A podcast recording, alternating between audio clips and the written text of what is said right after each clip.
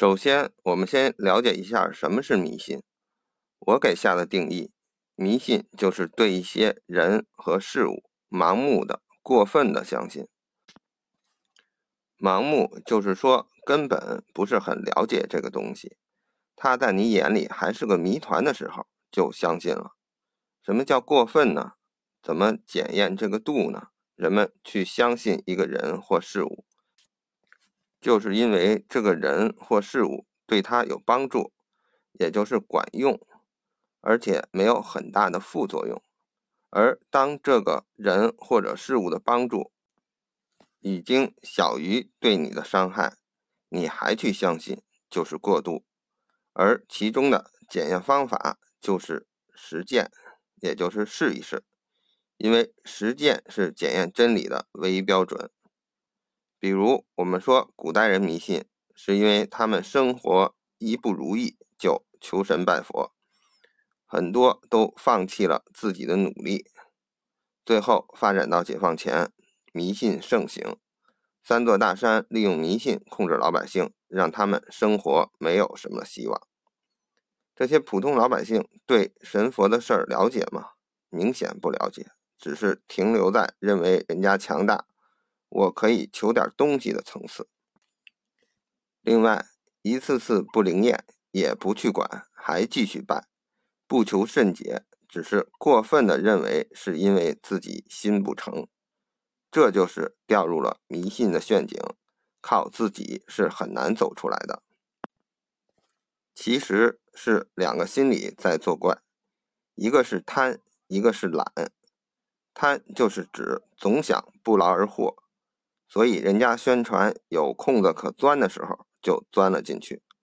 懒是指别人说什么就是什么，被动的接受被洗脑，而不是主动的去学习相关的知识。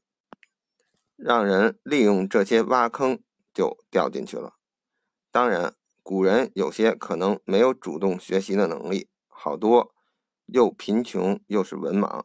但现代人可真没有必要犯同样的错误，因为我们都是被国家九年制义务教育培养过的，而且有互联网这个最好的主动学习工具，对任何不了解的事情都可以开启主动学习模式，刨根问底，最终做到不迷信。